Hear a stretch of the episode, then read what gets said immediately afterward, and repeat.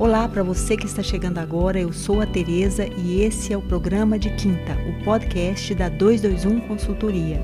Os nossos encontros são quinzenais e eu trago aqui convidados incríveis para falar de temas relacionados ao branding, ao marketing, vendas, processos e treinamento de equipe. Você pode participar fazendo perguntas para os nossos convidados. Anote aí os nossos endereços. Arroba Tereza Cristina Orne, H-O-R-N, ou pelo 221 Consultoria. Os temas são sempre divulgados no Instagram da 221 e sua pergunta vai ser respondida pelo nosso convidado na hora da gravação do programa. Esse é o nosso jeito de trazer você para juntinho da gente. Então, fique ligado. Eu vou adorar contar com a sua participação. Yuri, é um prazer te receber hoje aqui no programa de quinta, o nosso primeiro episódio do ano de 2022, né? A gente está entrando para o terceiro ano do nosso programa. A gente fica muito feliz que já são mais de 80 episódios, convidados super brilhantes, a possibilidade de dividir com as pessoas, né? Com os empresários, com, com os líderes, com os profissionais de conhecimento aplicado, né? Porque a gente sempre traz pessoas do mercado para falar de temas que estão relacionados aos negócios, né? A parte do marketing, ao branding, é, aos processos, enfim, coisas que de fato possam fazer diferença nos negócios. E muito legal que você tenha tido essa oportunidade de aceitar nosso convite assim, logo no início do ano. Obrigada mesmo. Não, valeu mesmo, Tereza. O prazer é meu, né? Eu acho que o objetivo aqui é compartilhar um pouco, contar um pouco da, da jornada. E, e também acho que parabéns pelo trabalho todo, né? Estamos animados aí com o início do ano. Ah, muito legal, muito bom. Bem, eu que gostaria de começar com uma breve apresentação sua, mas eu acho que seu currículo é tão legal que eu queria que você contasse um pouco desse seu, seu histórico, né? Porque assim, a sua formação é em relações internacionais. Depois você teve passagens em importantes consultorias do Brasil, tendo interação com empresas nacionais e internacionais. E aí é, vem essa história com a moda, né? Então, eu acho que é tão intrigante o seu currículo. Você pode começar contando para a gente a respeito dessa sua jornada em outros segmentos para hoje estar tá com uma marca com tão certeza. bacana? Sim. Então, acho que vale trazer aí a trajetória do, a partir do momento que eu comecei a jogar tênis, né? Então, comecei a jogar tênis ali de criança, com é, 10, 11 anos de idade, e, e, foi algo que assim me apaixonei, gostei demais. Acho que é, foi algo que eu entrei super a fundo, né? E comecei a competir, é, competir a nível uh, é, regional, depois é, estadual, depois é, nacional, né? Então uh, fui cada vez indo mais a fundo no tênis uh, até chegar no nível profissional, né? Então com 18 anos é, chega aquela decisão de você é, seguir né, a, o sonho, a carreira de, de, tenista, né, que é algo super desafiador, poucas pessoas no mundo conseguem é, é, viver do tênis de fato, né? E, e aí tem uma outra opção que é também super interessante, que seria fazer faculdade nos Estados Unidos com bolsa, né? Com bolsa para disputar e jogar tênis pela universidade. Então, as duas uh, são possibilidades super interessantes. Eu acabei decidindo ir para a faculdade nos Estados Unidos, né? Então, lá que eu fiz o curso de Relações Internacionais. Uh, então, foi para mim uma experiência, assim, extremamente enriquecedora, né? Então, uh, assim, no time de tênis que eu jogava, tinham 10 eh, jogadores, os 10 eram de países diferentes, né? Então não tinha nenhum americano, por exemplo. Então, assim, você tem exposição a diversas culturas, começa a ter é, um aprendizado ali que vai muito além do aprendizado acadêmico, né?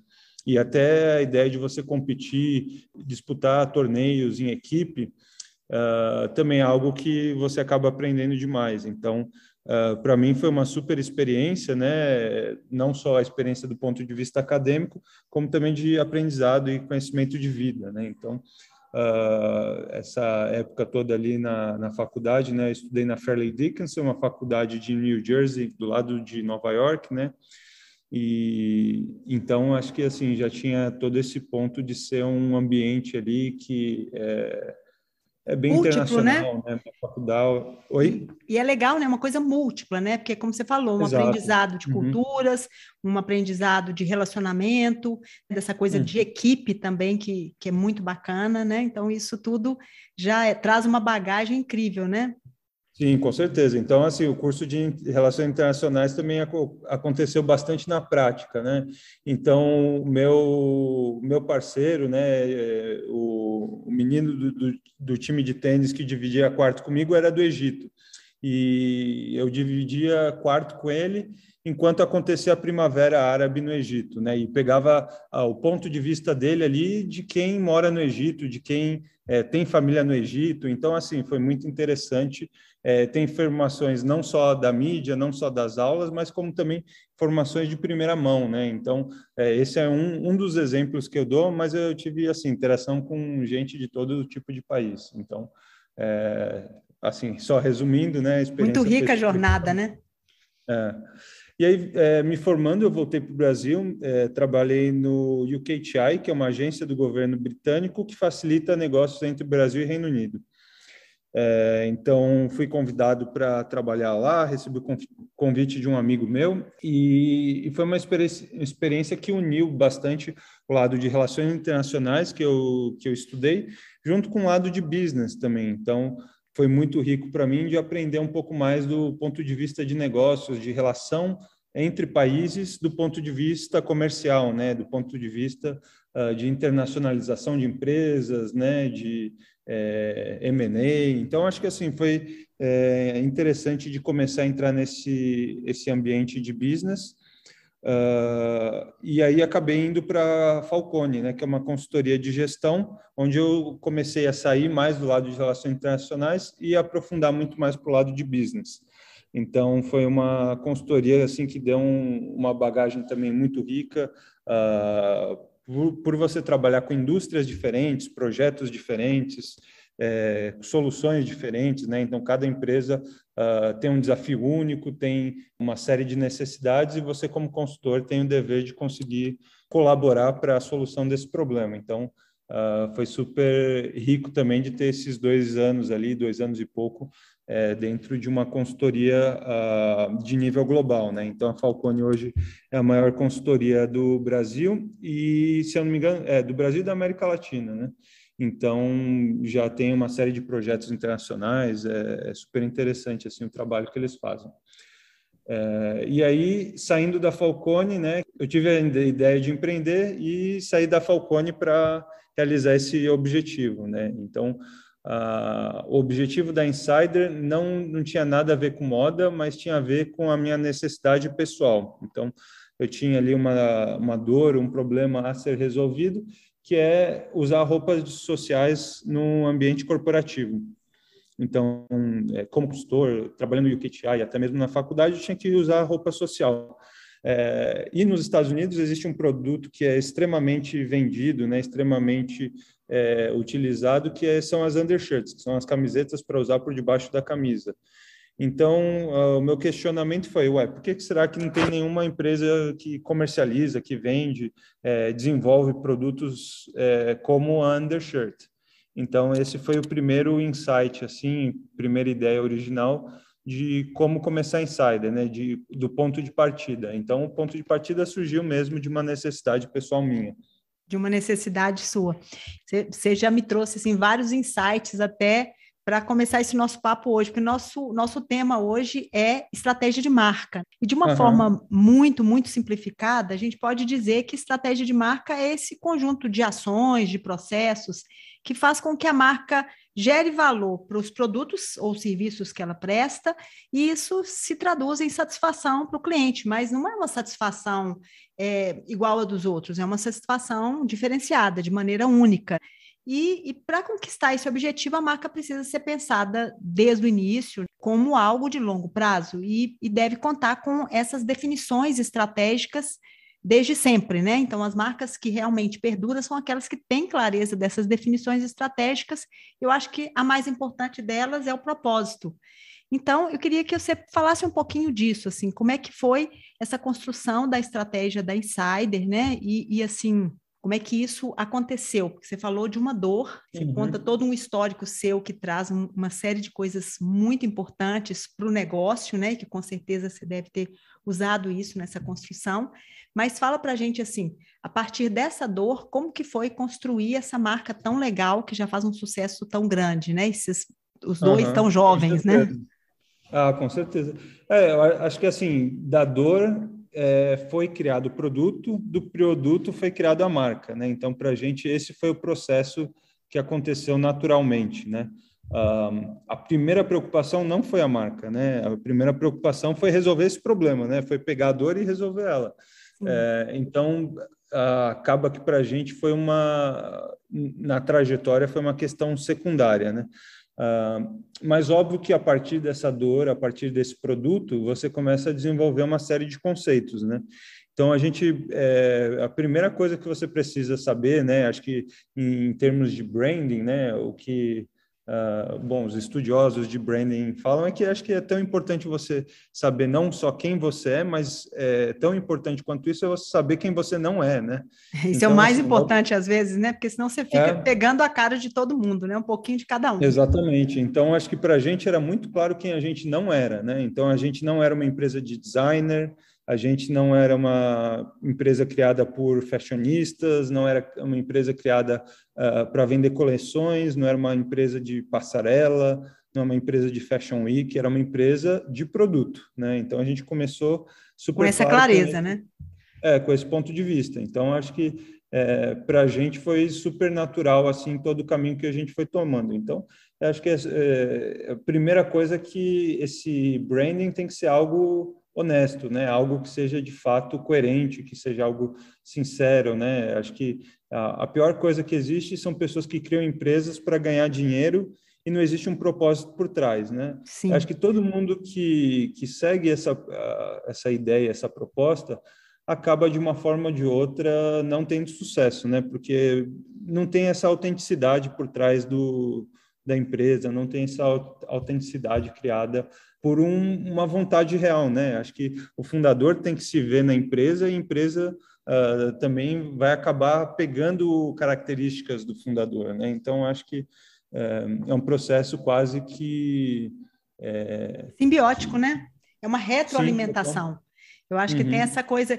Você falou uma coisa muito importante que diz respeito à possibilidade de se criar relações. Se não tem esse uhum. propósito, fatalmente você não vai conseguir criar uma relação perene, porque uhum. a pessoa precisa se ver no produto. Isso é muito importante, Totalmente. ou no serviço, né? Precisa ter essa relação. Totalmente. O cliente precisa perceber alguma coisa dele naquele produto, porque senão não cria um link.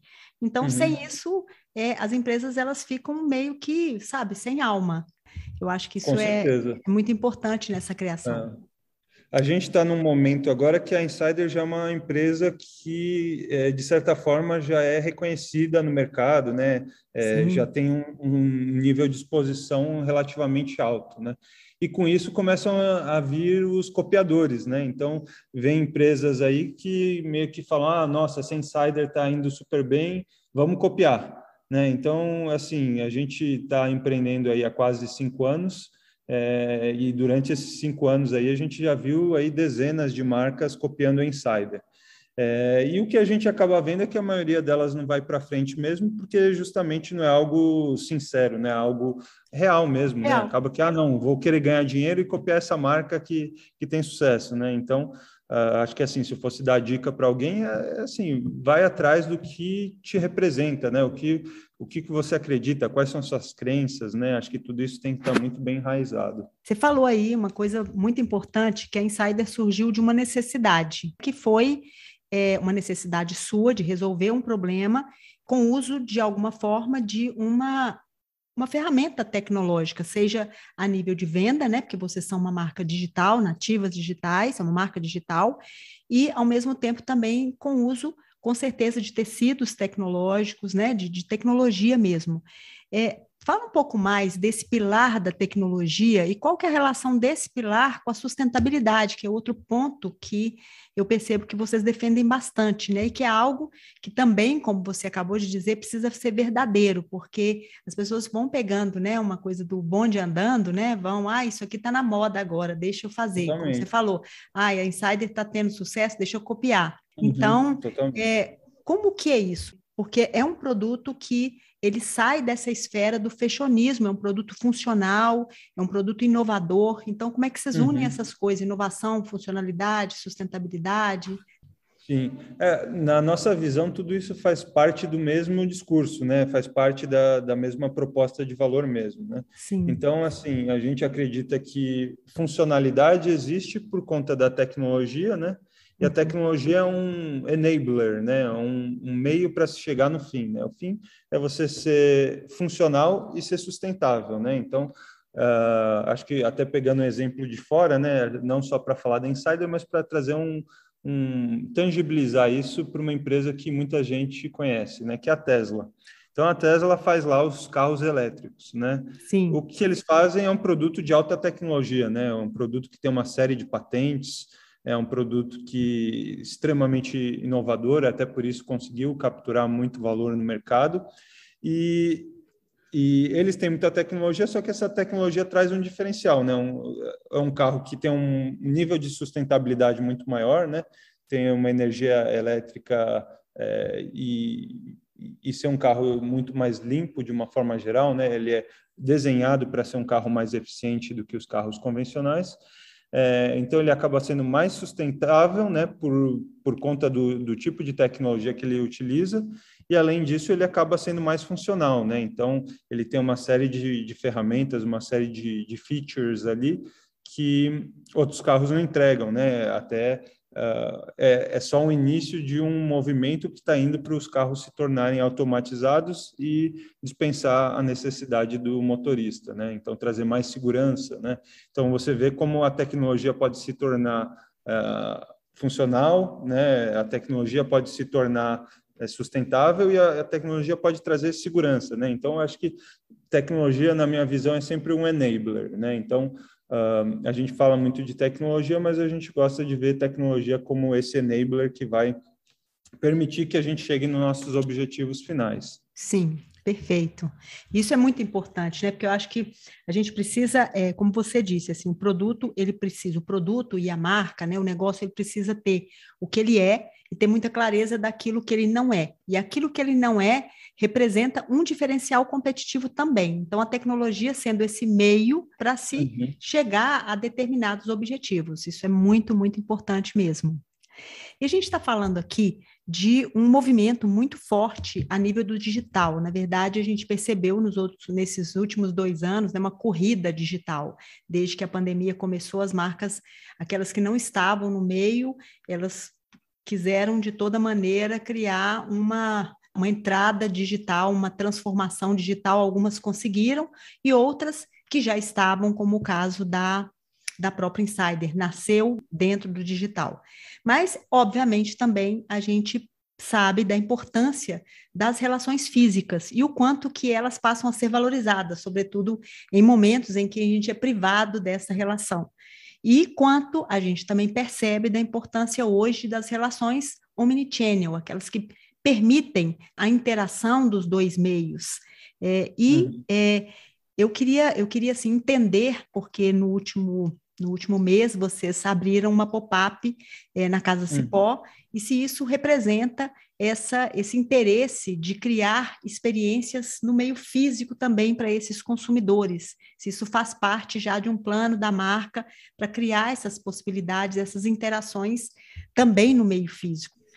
Muito bom, acho que você trouxe um ponto que é extremamente relevante, é, não só para Insider, mas para as marcas como um todo, né, que é o relacionamento com o cliente, né? Então, acho Sim. que no final das contas, a gente entra aí num, é, numa década, a gente entra num, num momento onde a experiência do cliente nunca foi tão valorizada, né? Sim. Então, o cliente vem ganhando muito poder, né? Hoje o cliente consegue, de uma forma ou de outra, determinar até o destino de uma marca, né? Se uma marca é muito mal avaliada, se ela recebe muitas reclamações, se ela tem uma reputação é, ruim nas redes sociais, ela acaba acabando como um todo, né? Você acaba, acaba distribuindo esse, essa mensagem negativa e acabando com o seu branding, né? Então, é aquilo que a gente fala, né? Construir uma marca às vezes leva 10 anos, né? E pode Destruir ser rapidinho, acabado,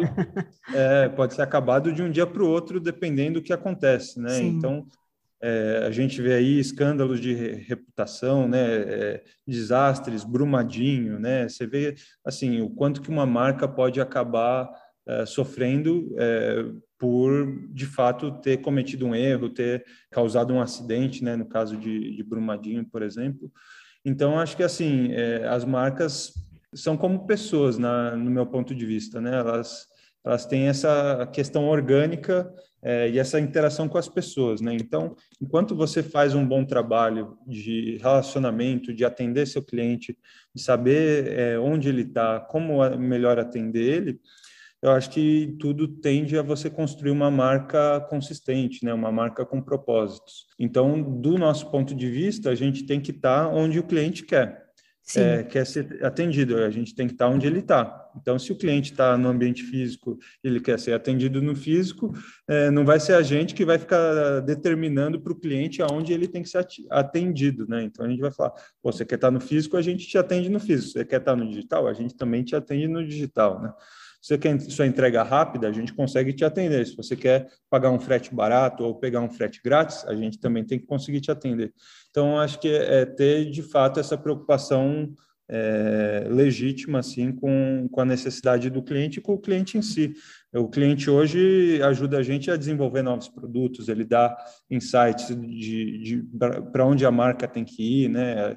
Ele é um co-participante no desenvolvimento e na criação de marca. Sim, você falou algo fundamental, né? Na verdade, quando você coloca o ponto da própria estruturação da reputação da marca no meio digital ou no meio físico, a forma que muitas vezes um problema pode acontecer, mas o mais importante é que você saiba resolver. Você deu aí o exemplo de Brumadinho, né? A forma inadequada como a Vale não conseguiu resolver esse problema e por mais que ela crie determinadas ações, ainda assim a reputação dela está manchada e a gente vai sempre lembrar da Vale também por Brumadinho, mesmo que ela tenha ações super importantes em prol do uhum. meio ambiente, enfim. E da uhum. mesma forma, né, quando a gente pensa em relacionamento, a gente precisa pensar nos múltiplos espaços de contato, nas múltiplas possibilidades de contato. E o físico, obviamente, é uma possibilidade muito grande de, de realmente fazer uma entrega mais expressiva, mais aberta, mais é, interessante para o próprio uhum. consumidor. Né? E como é que está sendo essa experiência lá na Casa Cipó? O que, que, cê, cê, uhum. que, que vocês estão achando? Para a gente é algo desafiador, né? Porque é algo novo, né? Então é algo Sim. que a gente ainda está na fase de testes, né? A gente fala que é um MVP, né? Sim. É o Minimum Viable Product, né? Então você faz Isso. ali é, um teste em pequena escala para entender é, como que essa unidade se comporta, né? É, a gente entendendo como uma unidade se comporta, a gente consegue tomar a decisão de ter outras unidades, de é, descontinuar o projeto, de testar geografias, testar públicos consumidores, né? Entender para quem essa experiência física ressoa.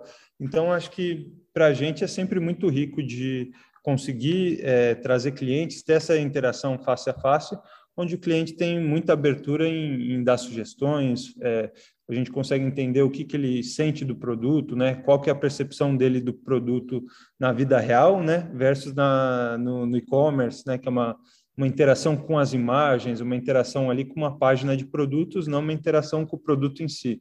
Então, para a gente é muito rico, a gente tem aprendido bastante e, e, vem, e vem aprendendo, né? Acho que é um processo contínuo de entender o cliente, entender as necessidades dele. Para dar então, os próximos gente, passos, né?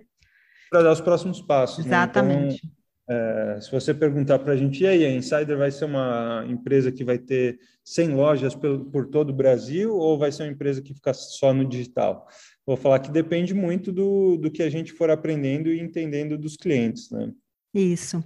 Eu acho que aí vem uma pergunta que está sendo muito legal esse nosso papo, mas eu queria, assim, até para contribuir com para as pessoas que nos escutam aqui, né, um jovem empresário com uma visão tão ampla, com a utilização de um, de um monte de ferramentas novas, né, ferramentas de startup, ferramentas do próprio design thinking, ou seja, com muitas, com um ferramental amplo, né, com a sua possibilidade de usar toda a sua experiência que vem lá da faculdade, que vem, né, da sua experiência é, dentro de consultoria internacional, enfim, com todo esse ferramental que você tem e está utilizando na sua marca de uma maneira tão legal e tão brilhante.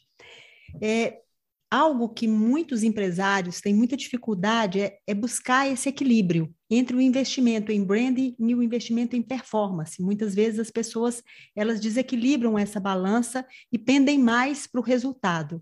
No caso da Insider, como é que vocês trabalham com esses pratos da balança? Uhum.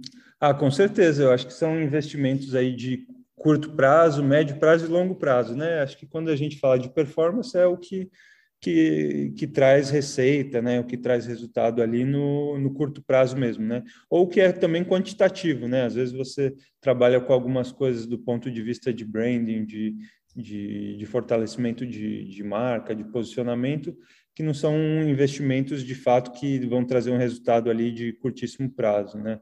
É uma construção, né?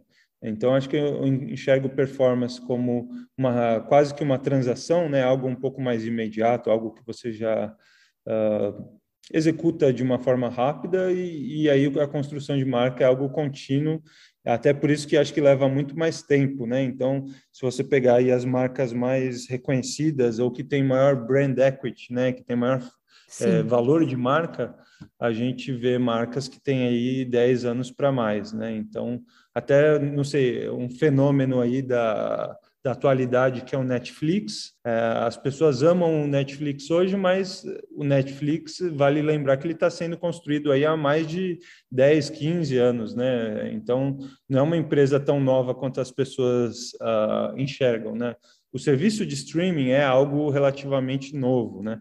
mas a, a, empresa em si vem se consolidando ao longo do tempo, né? Sim. Mesma coisa a gente vê aí Amazon, uh, Apple, uh, Nike, você pode pegar aí as Nubank. de mercado. É, o próprio Nubank. Nubank. Mesmo que assim, o Nubank fez isso de uma forma extremamente acelerada e mesmo assim o Nubank eu acredito que já tem aí próximo a 10 anos, né, Sim. de empresa. É, talvez até mais, eu não sei Sim. exato. Então, é, construir marca é algo de longo prazo, algo que é degrau a degrau, né? Então, acho que é muito difícil cortar caminhos, né? A parte de performance, acho que já é, é muito mais possível você conseguir pisar no acelerador e, e ter resultados ali no curto prazo. Do lado de performance, é, acho que assim, já para completar a resposta, né, não, não, deixar a pergunta em aberto, né, como que a gente concilia a performance e branding, é algo que é muito difícil mesmo, é algo, é uma das perguntas aí que talvez seja mais desafiadoras, porque a gente tem que ficar quebrando a cabeça o tempo todo para, de um lado, ter uma saúde financeira, conseguir é, ter um business que seja rentável, que fique de pé. Do outro lado, a gente também tem essa preocupação de é, acionar uh, o, os canais certos, de uma forma certa e comunicar uma mensagem coerente, né? Acho que é tão importante quanto você investir em branding, né? Ter um budget, ter uma verba alta, uh, olhando para o longo prazo, né? Uhum. Acho que é ter, assim, voltando no, no início da conversa, né? É ter essa coerência de, de ter um, um, propósito claro e você vai comunicar no seu branding esse propósito que você já tem traçado ali no DNA da sua marca, né? Então, é, para a gente é desafiador, a gente ainda está aprendendo a, a, a, criar marca, né? A gente começou de uma forma muito prag, é, pragmática, criando produto, e hoje a gente é, até sente que demorou um pouco para se preocupar com branding, né? Então, acho que, assim, do, do ponto de vista de branding, a gente tem que comunicar ao cliente de uma forma clara o que, que é insider, né? Então, hoje é muito claro para a gente que a gente trabalha essenciais com tecnologia, a gente tem o objetivo de facilitar né, o, o dia a dia, facilitar a rotina dos nossos clientes, trazer produtos confortáveis, trazer produtos tecnológicos, é, e a gente bate o martelo nisso, né? É, só que é algo que às vezes leva tempo para você entender para que sua marca existe, né? Então, quais problemas ela vem é, para resolver. Porque até na Insider a gente foi ali de uma marca que vendia underwear, quase undershirts, aí foi para uma marca que vendia roupas básicas, é, loungewear, roupa para ficar em casa. Aí veio a pandemia, a gente lançou linha antiviral com tecnologia para evitar a proliferação de, de bactérias, é, desativar vírus, evitar a contaminação cruzada com o coronavírus, né? Então, a gente vem é, numa trajetória ali de consolidação, onde a marca foi mudando ao longo do tempo, né? Então, para a gente foi uma, um período também de ir entendendo o, o que, que a Insider vai se tornando, o que, que o cliente entende sobre Insider e o que, que a gente quer que o cliente entenda sobre Insider. Então, é, a gente está em quatro anos aí, quatro, cinco anos. Eu acredito que para ter uma marca super consolidada, a gente vai precisar de pelo menos mais uns cinco, né? Então, estamos numa fase ainda de, de desenvolvimento desse branding.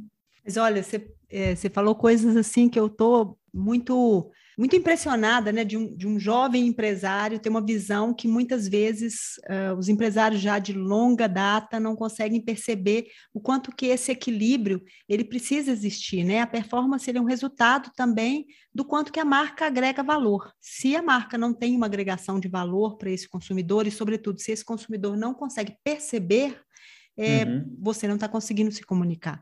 E eu acho que a Insider ela está nesse caminho, quer dizer, como você disse, né, percebendo o caminho do consumidor, tentando fazer as novas entregas, que são novos, novas demandas desse consumidor, quando você percebe dentro da pandemia uma outra possibilidade, né, quando você começa um trabalho no físico exatamente para mostrar uhum. mais a sua marca, ou seja, você vai fazendo outras entregas e vai percebendo outras necessidades com esse diálogo constante. E que eu acho que isso é fundamental, seja na criação de marca, seja na manutenção da marca, né? O diálogo precisa uhum. ser é, do início ao fim, né? A gente tem que estar sempre dialogando, ouvindo, com uma escutativa muito, é, muito apurada para que transforme aquilo que escuta, né, em algo que de fato faça diferença, né, Yuri? Porque a gente está aqui para isso, né? Para fazer diferença, porque senão você vai fazer a entrega muito parecida com os concorrentes e isso não vai fazer para os olhos do consumidor, isso não, não uhum. faz nenhum sentido. Ah, com certeza. A gente vê aí, né, no mercado empresas que fazem um branding, um posicionamento tão bem que eles tão bom que eles conseguem vender às vezes um produto comoditizado, né, um produto que não tem praticamente diferencial nenhum, mas é, acaba virando uma empresa que as pessoas amam, né? Assim, é, falando aí de, de uma empresa aí talvez centenária que uh, que não tem uma super diferenciação de produto, mas tem um market share que é extremamente maior do que outras, é a própria Coca-Cola, né? Então, uh, refrigerante, bom, é, qualquer um consegue fazer refrigerante, né? A gente em casa consegue fazer uma, uma bebida gaseificada, né? Gaseificada, um exatamente. É, mas ninguém vai fazer assim... aquela entrega, né? Ninguém abre a felicidade. Então a gente tem outros Exato. elementos aí, né, que são super importantes que vão criar uma memória, né? Isso é o mais Exato. importante, né? Você criar uma memória para aquele consumidor. Criar essa relação é que está em jogo agora, e acho que ela está cada vez mais em jogo, né? A marca, é. ela precisa fazer é, diferença. Falando de, de Coca-Cola, né? Você pensa ali em Natal, você pensa em celebração, você Sim. pensa em confraternização, né? Então Contato então, afetivo, né? Em é, família.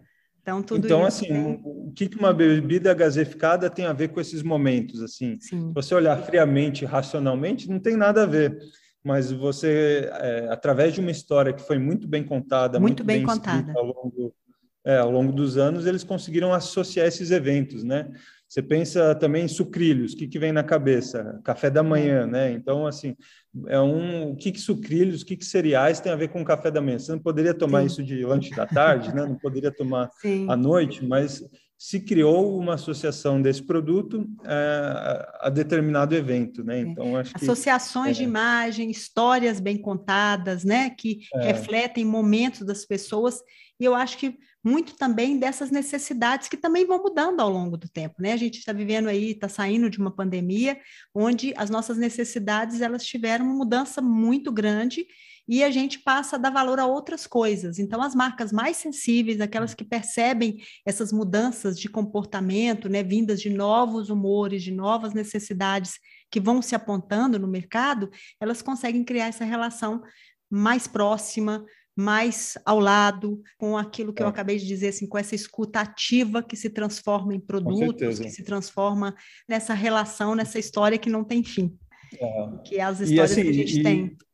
É, e acho que assim, é, enfatizando mais uma vez esse ponto, né? Acho que assim, se isso for feito de uma forma também é, coerente, se, isso for feito de uma forma honesta, né? Porque se a, se a marca parecer oportunista, aí acabou, né? Sim. Então é, às vezes algo que poderia ser algo muito positivo acaba se tornando uma crise de reputação, né? Então, de novo uma é, crise de reputação.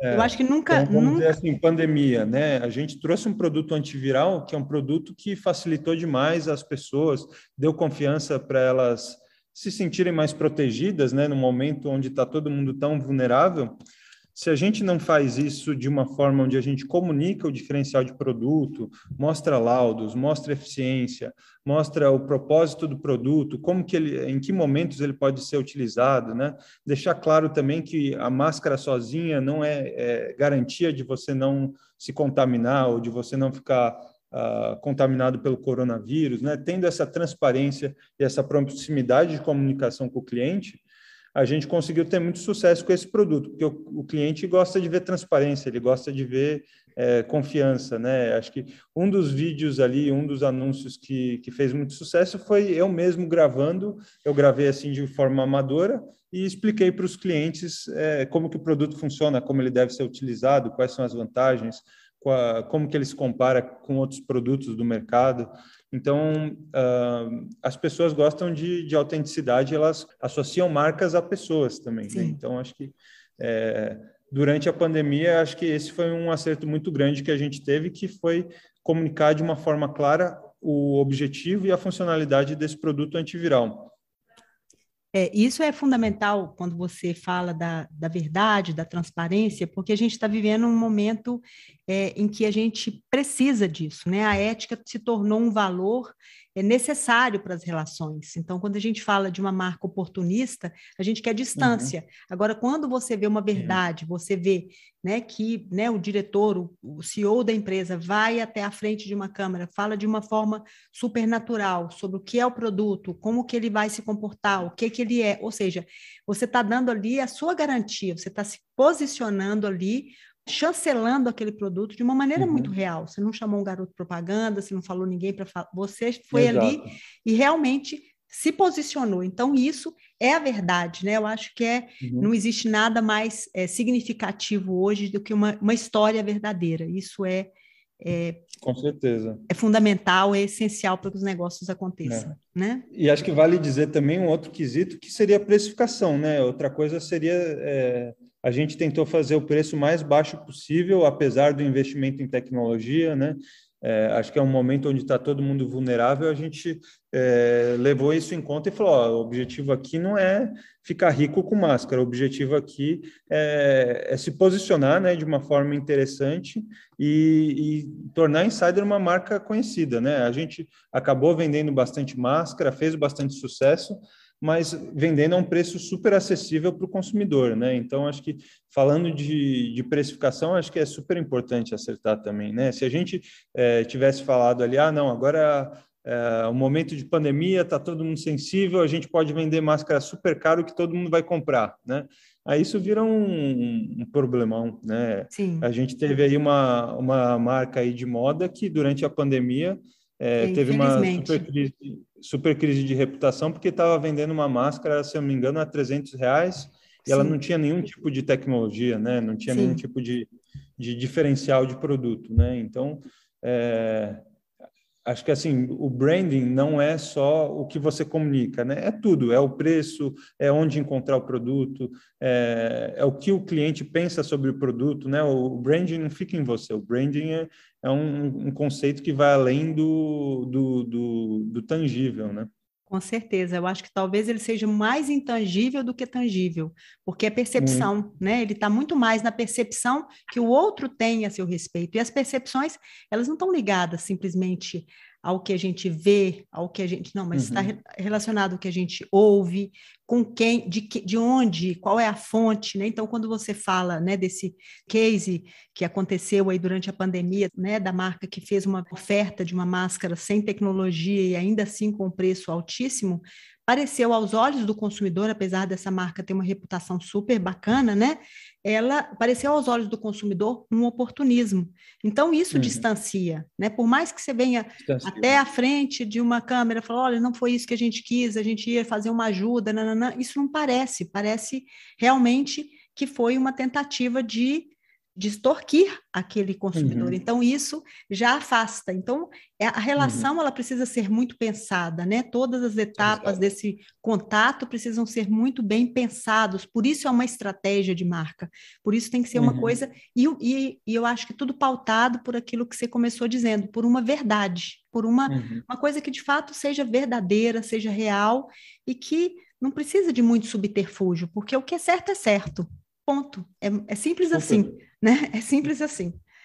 Mas vale ótimo. dizer que assim, nada de errado se a pessoa quiser vender uma marca, uma máscara a 300 reais, né? Sim. Acho que cada um está no direito de, de se posicionar, de Sim. criar sua marca com, com, o posicionamento que você quiser, com o preço que você quiser, né? Então, Sim. acho que é, é, mais uma interpretação das pessoas, né? Mais uma, às vezes uma, um sentido ali de, às vezes a pessoa ter perdido emprego, de estar numa situação ruim e aparecer alguma coisa na, no momento errado, né? A mesma coisa que, assim, a gente tem que ler o ambiente, né? Se a gente está indo para um funeral, se a gente está numa situação horrível, né? A gente não está ali contando piada, dando risada, é, e assim você tem que agir de acordo com o ambiente que você está, né? Se a gente está num momento de crise, num momento de pandemia, momento de sofrimento, né? Não faz sentido você comunicar é, outro tipo de, de, de, comunicação ali que seja algo muito extravagante, né? Você tem que é, é, se controlar um pouco, né? Ter ali é, um pouco mais de, de leitura de ambiente. Então, acho que assim, do mesmo jeito que as pessoas têm leituras de ambiente, as uh, marcas do outro lado têm que ter essa leitura e têm que se posicionar de acordo com o ambiente que elas estão, né? Então de acordo que, com o que o público espera, né, Yuri? Eu acho é. que isso é muito importante. A gente pode surpreender com ações que o público também não espera, com ações uhum. que ele ele vai ficar surpreso com aquilo e positivamente vai se posicionar mas a gente precisa fazer essa leitura, é, muitas vezes, levando em consideração outros elementos, né? Como você disse, uma máscara por 300 reais pode sim ser vendida, mas desde que ela seja, ela esteja dentro de um contexto assertivo. Ah, ela tem um cravejado disso, ela vai, ter, vai ser usada numa situação Y. Então, agora, quando você se posiciona como uma, uma ação que ela tem um cunho social, os 300 reais soam como extorsão. Então a gente uhum, tem que exato. fazer essa, né, essa, essa leitura muito adequada para que a relação possa ser mantida, né?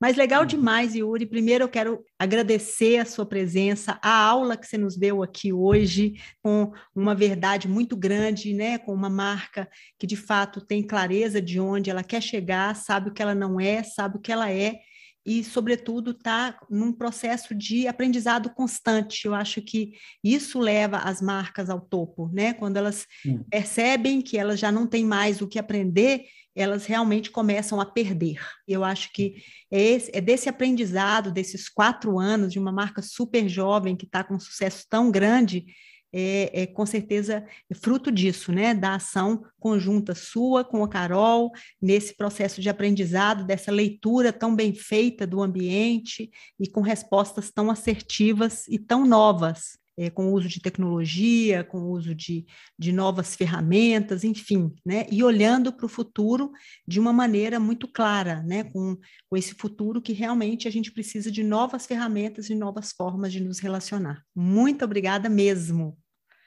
Não, obrigado. Eu que agradeço aí pelos elogios também. também é um prazer estar com você aí, Tereza. Obrigado mesmo pelo papo. Obrigada mesmo. E você poderia deixar assim, os contatos para as pessoas seguirem a marca, se elas tiverem alguma pergunta que elas queiram fazer, direcionada a vocês, enfim, né, os contatos da marca. Uhum, com certeza. Então, é, uh, o site ali da Insider é insiderstore.com.br, né? No site você pode encontrar todos os produtos, entender um pouco ali da nossa proposta, conhecer os diferenciais de, de cada um dos produtos, né? É, Para quem quiser comprar também, é, eu deixo o cupom de desconto bem-vindo. Então é, é, só utilizar o, o, cupom ali na página de checkout que você ganha um, um desconto adicional também. Uh, uh, nas redes sociais, né, você encontra sempre com o arroba ali Insider Store, tudo junto. E, e, é isso também. Acho que também estou super à disposição. Contem comigo aí, Tereza, para outros papos, né, para outras discussões. É, acho que o objetivo é, é, de fato, uh, colaborar que outras marcas aí venham pela frente, né? Independente do segmento, acho que a gente está num momento onde tem muito espaço para disrupção, muito espaço para inovação, para melhorar os produtos que existem, melhorar a relação com os clientes, né? Então a gente está muito otimista aí é, por esse Brasil aí que tem se desenvolvido demais, tem lançado unicórnios, empresas que, é, que têm escalado rápido, né, disponibilidade de capital. Então, acho que assim, de um lado a gente vê um Brasil ali é, um pouco engessado, andando devagar do lado da política, mas a gente vê um Brasil super vibrante aí do lado do empreendedorismo, da inovação, do crescimento das empresas e do empreendedorismo de uma forma geral, né? Então, Uh, é, acho que é a mensagem final aí que eu deixo também. Nossa, muito legal esse Brasil aí que eu tô, eu tô nessa onda, nesse lado aí, tá? Nesse lado empreendedor, nesse lado de crença, né? De acreditar nessa questão da inovação, da sustentabilidade, de um caminho novo para a moda, onde a gente possa é, criar novas experiências com uso de tecnologia, de novas ferramentas, porque tem muita coisa para a gente desbravar, com certeza. Ah, muito legal, com certeza. Estamos juntos nessa. Tamo junto. Então, ótimo. Muito obrigada mesmo, viu? Realmente a gente já começou, pessoal, super bem hoje com essa entrevista incrível, que eu tenho certeza que todo mundo vai adorar e tem que ouvir com o caderninho do lado para poder anotar todos os insights, né? Que a Insider é trouxe da gente. Obrigada mesmo, viu? Um Valeu. Tereza. Obrigado aí. Ótimo ano. Eu quero agradecer a participação de todos que acompanham por aqui e convidá-los a estarem comigo no nosso programa.